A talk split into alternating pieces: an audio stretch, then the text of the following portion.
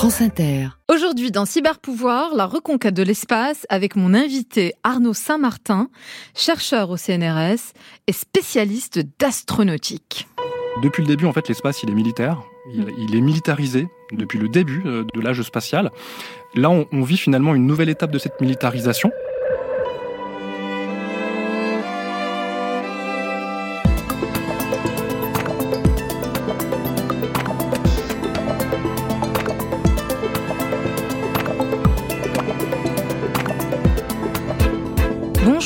Je suis Asma Malin et mon job, c'est de décrypter les nouvelles formes de pouvoir et de puissance qui sont en train de se recomposer autour de la tech. Et chaque semaine, on se plonge dans une grande affaire technologique pour ensuite tirer ensemble méticuleusement le fil de l'histoire, lever le voile sur ce qui se joue en coulisses déchiffrer ensemble les enjeux politiques, géopolitiques qui s'affrontent et qui nouent le cœur des jeux de pouvoir et de puissance de ce début de 21e siècle. Aujourd'hui, on poursuit notre exploration du futur en partant à la conquête de l'espace, ultime extension du domaine de la lutte. Cyberpouvoir sur Inter, c'est parti. We choose to go to the moon. We choose to go to the moon. France Inter. Asma Mala. Cyberpouvoir. We choose to go to the moon. John Fitzgerald Kennedy donnera ce très célèbre discours en septembre 1962 à Houston. Il va y promettre à son peuple que les États-Unis vont envoyer un Américain sur la Lune avant la fin de la décennie. Mais le plus intéressant au-delà de la promesse, c'est que dans ce discours, Kennedy va poser absolument tous les jalons de la conquête de l'espace. Leadership américain, qui était pris alors dans la guerre froide avec l'URSS, militarisation de l'espace, c'est-à-dire espace comme extension du domaine de la guerre, nécessité, surtout, de fédérer l'Amérique derrière lui. Mais pourquoi est-ce que l'espace cristallise autant les passions? Parce que plus que les jolies fantaisies littéraires, et là je pense évidemment à Jules Verne et son voyage de la Terre à la Lune, l'espace est surtout un enjeu géostratégique et de rivalité, comme toujours, entre nations. La conquête de l'espace, de la Lune, ou même maintenant d'ailleurs de Mars, permet de démontrer la supériorité technologique, mais aussi idéologique, d'une puissance sur une autre. De tout simplement, en fait, les départager définitivement. Et plus le défi est haut, plus la puissance est démontrable. Le 21 juin 1969, Kennedy n'est plus là pour le voir parce que vous savez qu'il aura été assassiné euh, malheureusement entre-temps. Mais Neil Armstrong et Buzz Aldrin vont en effet planter le drapeau américain sur la Lune et marquer l'histoire. Vous savez, euh, le petit pas pour l'homme, euh, un grand pas pour l'humanité. Mais surtout, surtout, surtout, un succès éclatant pour les États-Unis qui battent en brèche et en beauté l'URSS de l'époque. Et depuis, je vous le cache pas, plus grand chose d'aussi spectaculaire. Vraiment rien de comparable à l'émulation des années 60. Ni la maestria, ni la dramaturgie, ni même l'ambiance. L'espace, en fait, va se banaliser. Jusque, jusque, jusque, jusqu'au retour de la rivalité sino-américaine. Et la Chine, n'a pas caché ses ambitions astrales. Elle prévoit même d'envoyer un homme sur la Lune d'ici à 2030. Et comme Kennedy en son temps, voilà les Américains confrontés de nouveau aux mêmes enjeux un demi-siècle plus tard. Obama d'ailleurs va à son tour adopter exactement la même rhétorique que Kennedy. Et le 15 avril 2010, il va donner son grand discours sur la politique spatiale états-unienne, avec trois objectifs en tête. D'abord, remobiliser les Américains autour du fameux American Dream, autour en fait d'un projet commun d'une nation qui se polarise et qui se déchire. Et là, son idée n'est pas idiote. Il va remplacer la Lune par Mars. Il annonce alors un programme d'envoi de satellites sur Mars d'ici le milieu des années 2030. Vous l'avez compris, Mars remplace donc la Lune pour mobiliser les imaginaires. Le deuxième objectif d'Obama, c'est aussi de sortir la NASA, disons, de son coma. Parce que, faut bien le dire, elle n'est pas très en forme à ce moment-là. Et enfin, le troisième but, c'est de repositionner les États-Unis vis-à-vis de la Chine en développant une véritable industrie spatiale qui permettrait de donner du souffle à la NASA.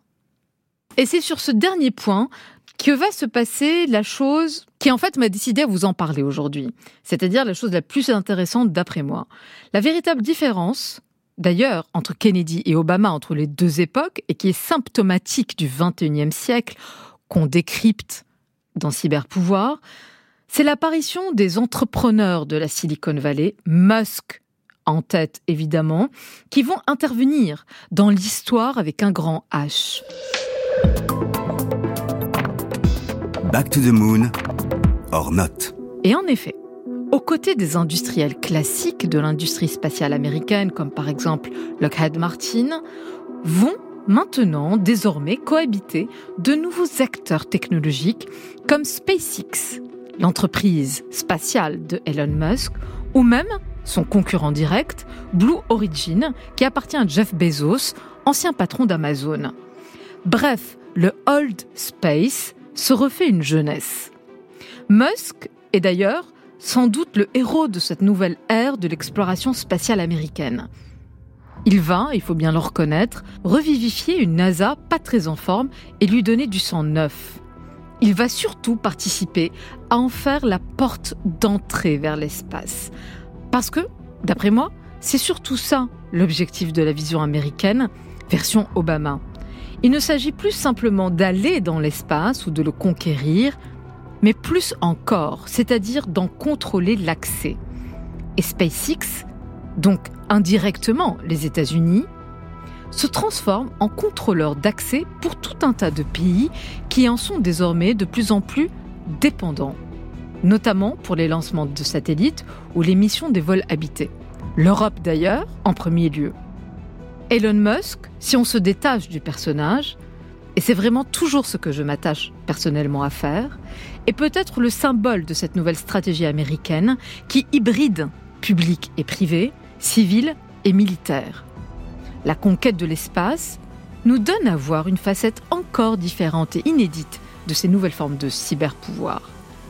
Mais si la forme et les modalités changent, je serais aussi tentée de vous dire que le but ultime reste toujours le même, celui de la domination et de la puissance. Pour boucler la boucle, j'aimerais redonner la parole à JFK, qui avait si justement résumé la situation dans les années 60. Oui, l'espace reste bien, 50 ans plus tard, l'une des prochaines frontières à conquérir. Because that challenge is one that we're willing to accept, one we are unwilling to postpone. Les enjeux technologiques d'aujourd'hui, les enjeux politiques de demain. Cyberpouvoir sur France Inter. Dans un instant sur Inter, on poursuit notre exploration astrale avec mon invité du jour, Arnaud Saint-Martin, chercheur au CNRS et spécialiste d'astronautique et du New Space.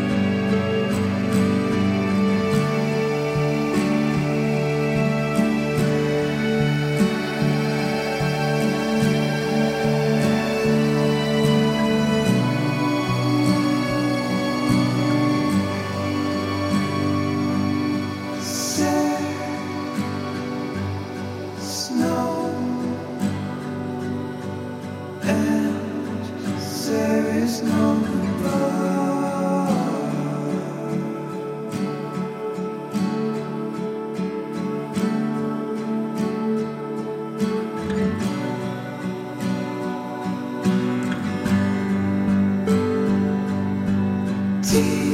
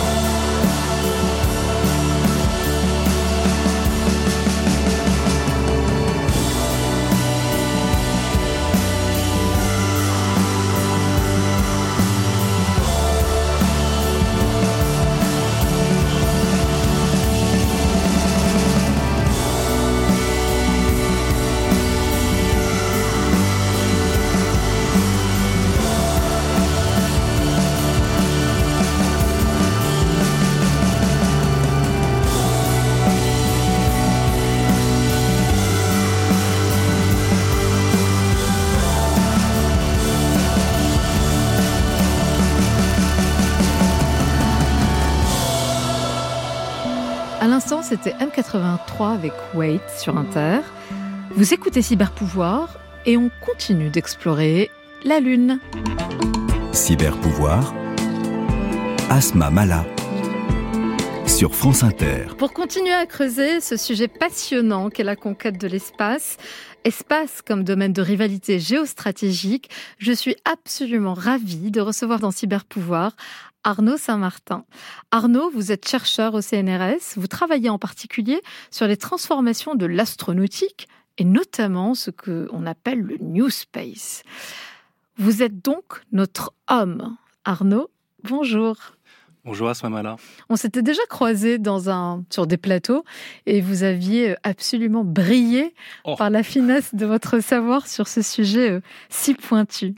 Et pour commencer, puisqu'on a beaucoup parlé avant que vous n'arriviez d'ailleurs sur la question géostratégique, quelle est d'après vous l'incidence du contexte géopolitique actuel, en particulier cette espèce de rivalité États-Unis-Chine qui se cristallise autour d'une guerre froide qui ne se dit pas, qui fait des allers-retours sans cesse, où on ne sait pas exactement sur quel pied danser, où les interprétations de rivalité sont si nombreuses.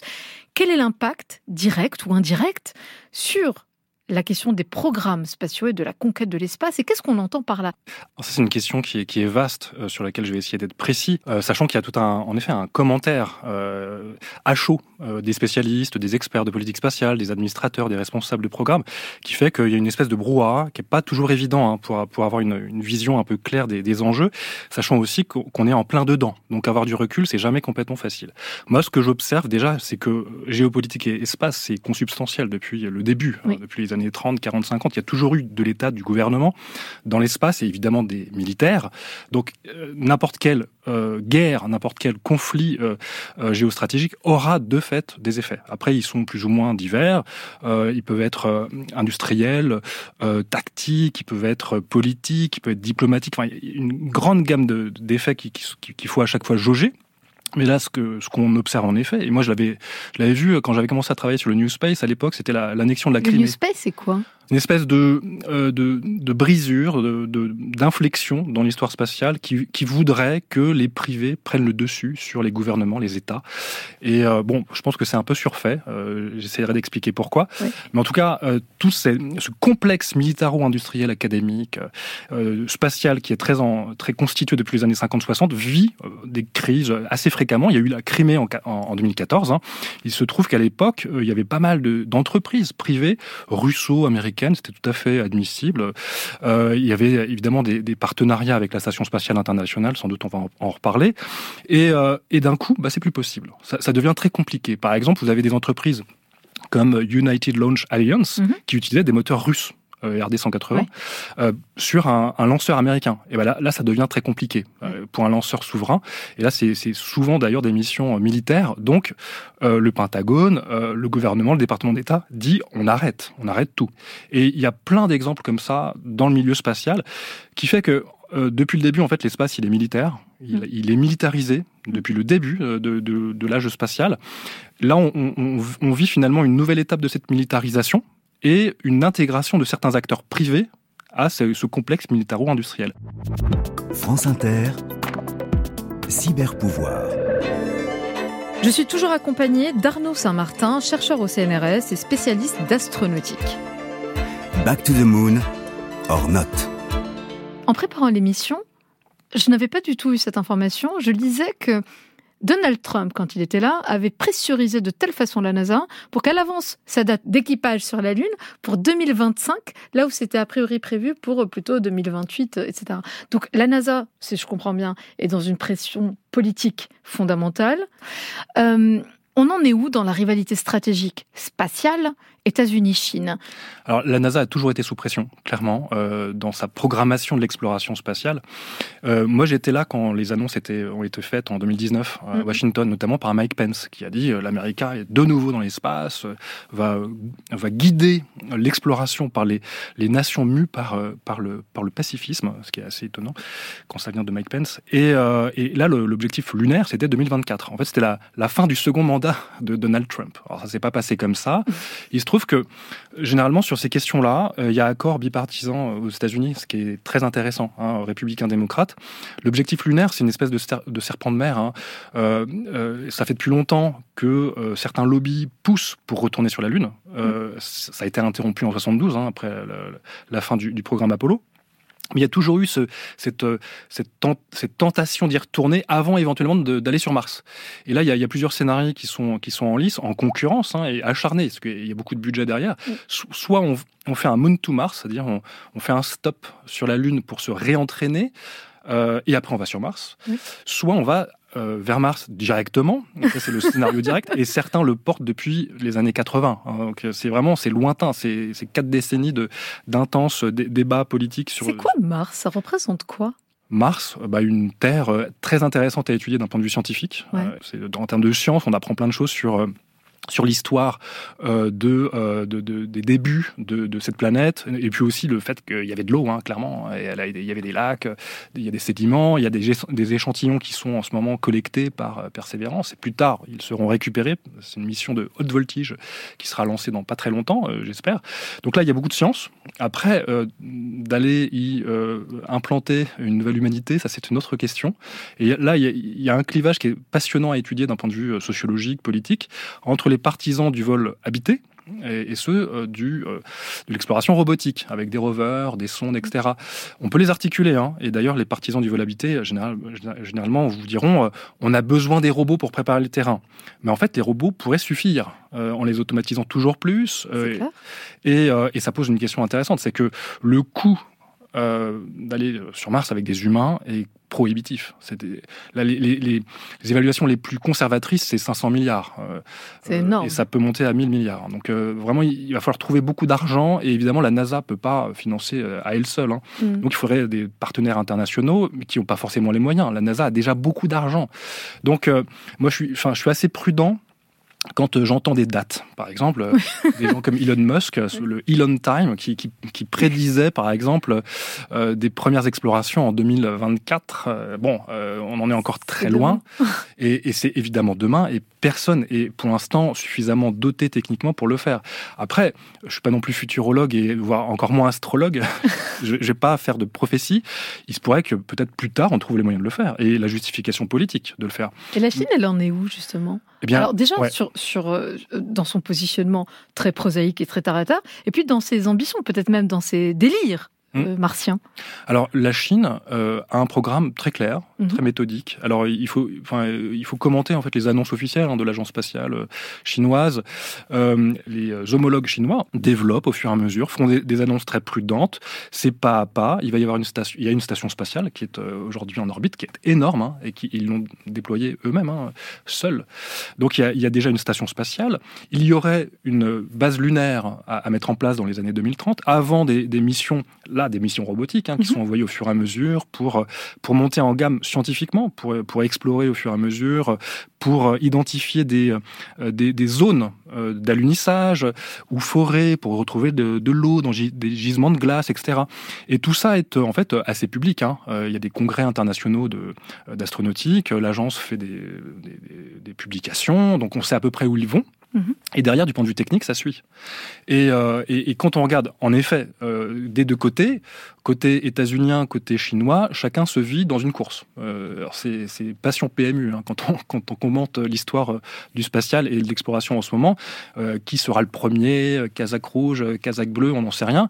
Mais toujours est-il que chacun se vit en adversité, essaye d'embringuer toujours plus mmh. d'alliés, de partenaires, comme on dit, pour la coopération, etc. Et d'un côté, il y a le programme euh, états-unien, euh, c'est Artemis, hein, avec des signataires, une bonne vingtaine de pays, euh, dont la France, hein, qui a signé il n'y a pas très longtemps, parmi les derniers, hein, relativement attentiste au début, et finalement on a abondé dans, le sens d'Artemis, parce qu'on a quelques billes dedans, en fait, hein, dans la technique. Et de l'autre côté, vous avez tentation, tentative de constituer un autre bloc avec la Chine, la Russie et éventuellement d'autres acteurs que ça pourrait intéresser, euh, qui pourraient éventuellement orbiter euh, du côté de la Chine, côté euh, Émirats arabes unis, Arabie saoudite, ça peut être le Brésil, enfin plein d'acteurs qui voudraient pas forcément s'aligner sur mmh. l'hégémonie américaine, sachant que cette hégémonie, elle est parfaitement articulée, elle est explicite. ça m'avait vraiment troublé quand j'avais entendu Mike Pence à l'époque. C'était les États-Unis dominent l'espace vous devez nous suivre. Euh, nous guidons euh, l'exploration de l'espace. Comme sur à peu près d'ailleurs tous les domaines. Les États-Unis sont absolument invariables et invariants sur cette posture euh, mondiale. ils s'en donnent les moyens. Et ils en ont les moyens. Mais surtout, ce que j'entends dans la stratégie chinoise que vous exposez, c'est qu'ils sont d'une méthodologie sans faille. Là, au côté occidental et côté américain, c'est quand même un chouille plus le bazar. Mais peut-être qu'on continuera à explorer ça juste après la pause. À tout de suite.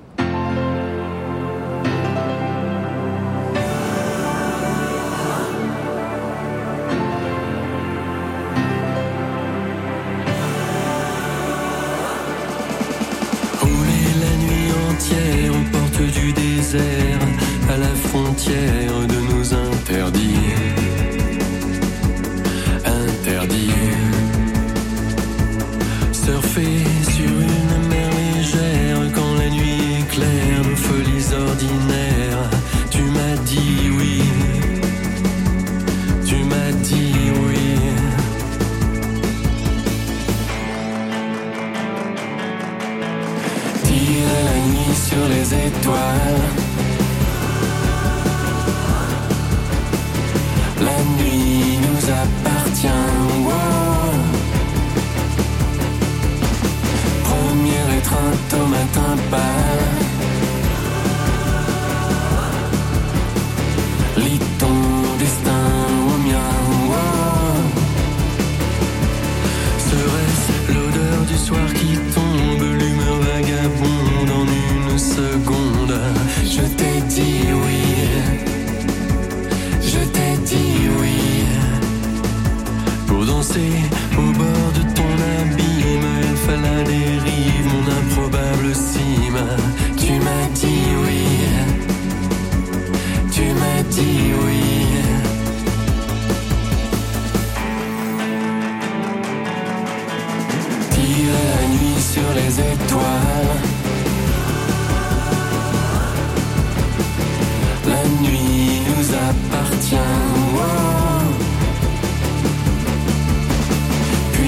Puis au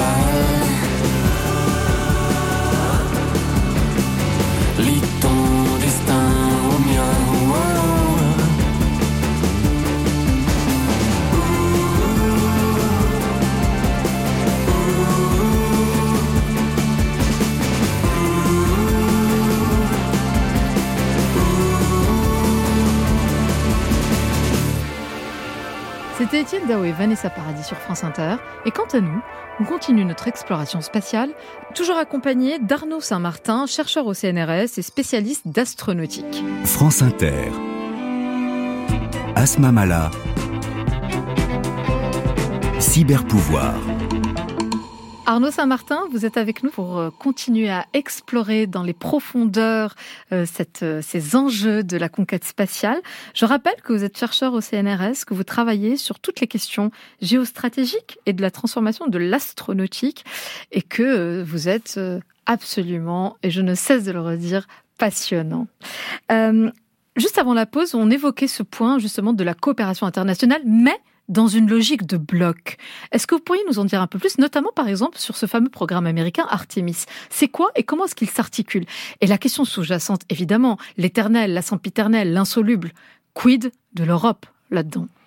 Alors, le programme Artemis, euh, bon, déjà, c'est un, un nom de domaine, c'est, c'est, c'est l'objet d'un marketing politique. Hein. Euh, Artemis, donc c'est le retour sur la Lune, c'est préparé du point de vue de la communication politique, mais derrière, il y a aussi beaucoup d'industries, d'argent, de budget, et qui sont fléchés depuis maintenant pas mal de temps.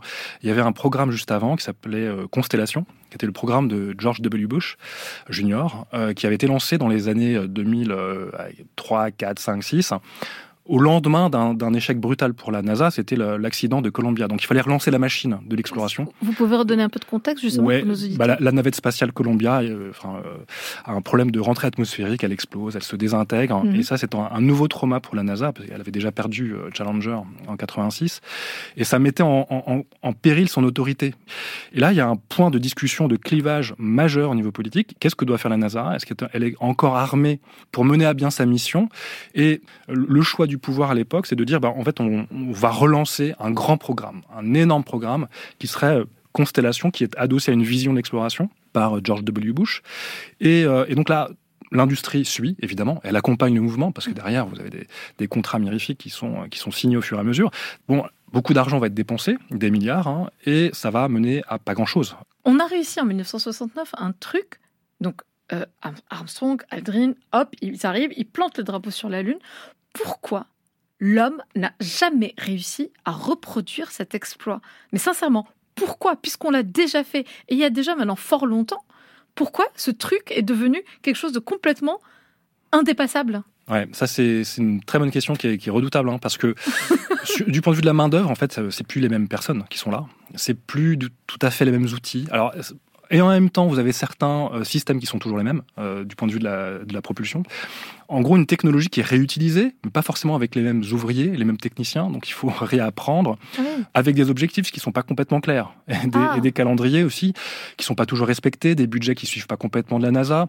Donc en fait, la- la- ce, ce programme-là, il, est- il est, il est difficile à mettre en œuvre aussi parce que c'est d'une complexité terrifiante. Quand vous faites euh, des schémas très simples de qui, qui fait quoi sur un, un lanceur comme le SLS, c'est incompréhensible. Moi, j'ai essayé de, Ah oui. je viens d'écrire un, un article où j'essaye de faire l'histoire du Space Launch System. Franchement, c'est, vous vous arrachez les cheveux.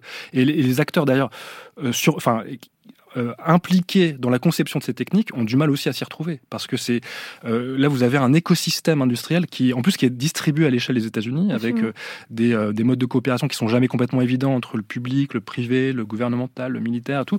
Donc c'est tout ça qu'il faut mettre en, en musique euh, pour un, un lancement, ce qui explique aussi cette espèce de, de mélodrame que constitue un lancement. Il faut que ça marche. Parce que c'est euh, le Space Launch System, juste pour prendre un chiffre, pour qu'on en prenne la mesure, c'est 4 milliards de dollars le vol. 4 milliards Wow. de dollars. Euh, c'est beaucoup plus que le budget de la, de la France pour faire incroyable. de, de- de l'espace, euh, budget C'est annuel. vertigineux. C'est vertigineux.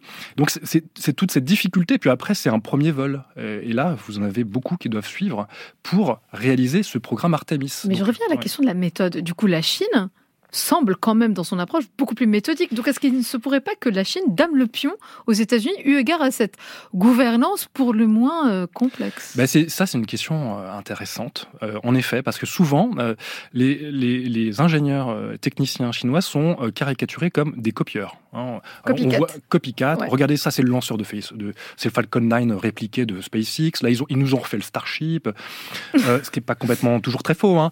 Euh, mais ceci dit, en fait, toujours la filière, mais il commence Ouais, toujours mais- un peu comme ça. Exactement. Mais ceci dit, euh, dans le spatial, depuis tout- toujours, c'est la façon dont les uns et les autres procèdent.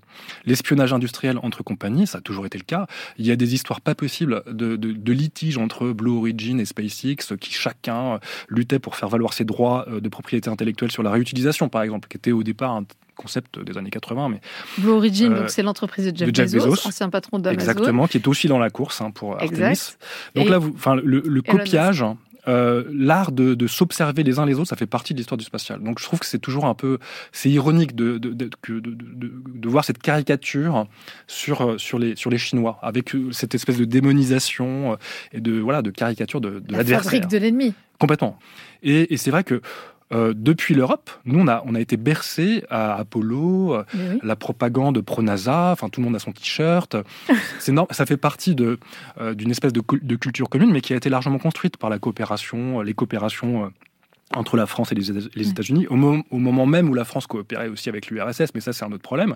Donc, euh, je veux dire, on- a été construit dans une espèce de, de, révérence par rapport au programme spatial américain. D'ailleurs, il faut voir la façon dont sont commentés les, les- les deux programmes. Oui. Euh, quand c'est Artemis, alors, on arrête tout, euh, des, des reporters qui sont envoyés à Cap Canaveral, etc.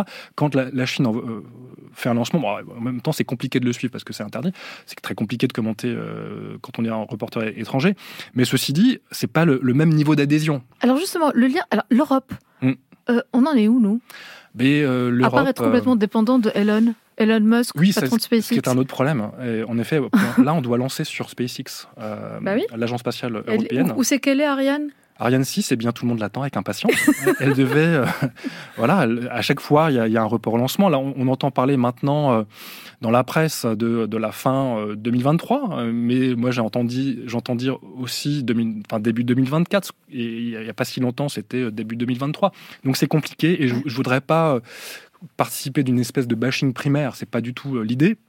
Mais quand même, ça interroge sur des, des choix qui ont été faits du point de vue de la gouvernance politique d'un programme qui est stratégique. C'est quand même l'indé- l'indépendance de l'accès européen à l'espace et qui n'est plus garanti. Euh, Ariane 6 n'est toujours pas sur le pas de tir. Ariane 5 va voler une dernière fois. Et en plus, avec quel succès? Euh, Récemment, le James Webb Space Telescope, pour le 25 décembre, c'était un, un lancement historique et important. Donc Ariane 5 euh, retraite, euh, un- qui est un lanceur qui a été quand même très fiable, On le retire pourquoi? Parce que euh, il faut passer à Ariane 6. Euh, Il y a des marchés derrière. Évidemment, il y a des marchés derrière et la promesse d'un euh, coût d'accès diminué avec Ariane 6, Toujours. toujours. Donc, en gros, si je comprends bien, l'Europe aujourd'hui est un tout petit peu, ironie, est un tout petit peu dépendante de SpaceX pour lancer. SpaceX, bras armé technologique américain, quoi qu'on en dise. Donc, en fait, la stratégie d'Obama à l'époque était de dire la NASA va devenir le point d'accès, le goulot d'étranglement, l'accès du monde vers l'espace, est en train, en réalité, de s'appliquer petit à petit, au moins côté occidental et au moins au détriment de l'Europe. Euh, oui, en effet. Alors c'était l'administration Obama et puis euh, précédemment celle de Bush hein, qui Mm. avait décidé ça parce que c'était humiliant euh, pour les Américains que de devoir compter sur les Russes pour aller sur la station spatiale internationale. Et on volait que à bord de Soyouz. Donc il y a eu un moment, une séquence de pas mal d'années quand même, où les Américains devaient voler sur un lanceur russe né pendant la guerre froide. Donc c'est doublement humiliant et, et ça a duré un certain nombre d'années. Aujourd'hui, bah, évidemment, ils ils peuvent le faire et ils le font Ouais. très souvent. Je termine quand même avec ma question signature, la question signature de l'émission. Public, privé, civil, militaire, en orbite passe, face cachée de la Lune, demain Mars, États-Unis, Chine, l'Europe là-dedans. Bref, en un mot, dans le fond, Arnaud, pour vous, qui dominera le 21e siècle? Alors ça, c'est une question qui est, qui est difficile. hein. Je- Un mot. Là, là aussi, un mot. Euh, le commentaire politique sur, euh, sur le spatial. Il y aura toujours des choses à dire, ça c'est clair. Euh, de là à dire que qu'on apportera plus d'intelligence et de lucidité, je- je- je- j'en sais rien, mais en tout cas, je pense que là, on vit un, un moment de, de prolifération, d'explosion euh, du spatial qui est particulièrement intéressant à suivre. Oui. Et c'est d'ailleurs troublant de voir à quel point ça fascine pas tant que ça, du point de vue du commentaire. euh, Absolument. ouais. Alors que c'était un des sujets d'ailleurs de Kennedy déjà à l'époque, Obama, de mobiliser l'opinion publique, de la remobiliser autour de ce projet censé être fédérateur. Ça n'a pas l'air de cranter euh, tant que ça. Non, et aux États-Unis euh, aussi. hein. Mmh, Euh, quand on regarde les, les sondages, euh, l'adhésion du, du grand public, euh, avec tous les guillemets qu'on peut imaginer, je suis sociologue euh, Mmh. par, par ailleurs, euh, donc l'opinion ça se construit, mais le- la- la- l'adhésion euh, du grand public américain pour le retour sur la Lune, euh, elle, elle est loin d'être Euh, on peut y aller, ok, pourquoi pas. Euh, Est-ce que c'est prioritaire? Pas forcément. Arnaud Saint-Martin, merci d'avoir été avec moi dans Cyberpouvoir, de m'avoir aidé à y voir beaucoup plus clair dans cet espace obscur. La semaine prochaine, on prendra du champ et de la hauteur pour notre dernier épisode de la saison. Nous ferons tout simplement un tour d'horizon du monde par le prisme de nos chers cyberpouvoirs. À la semaine prochaine donc, et d'ici là, portez-vous bien.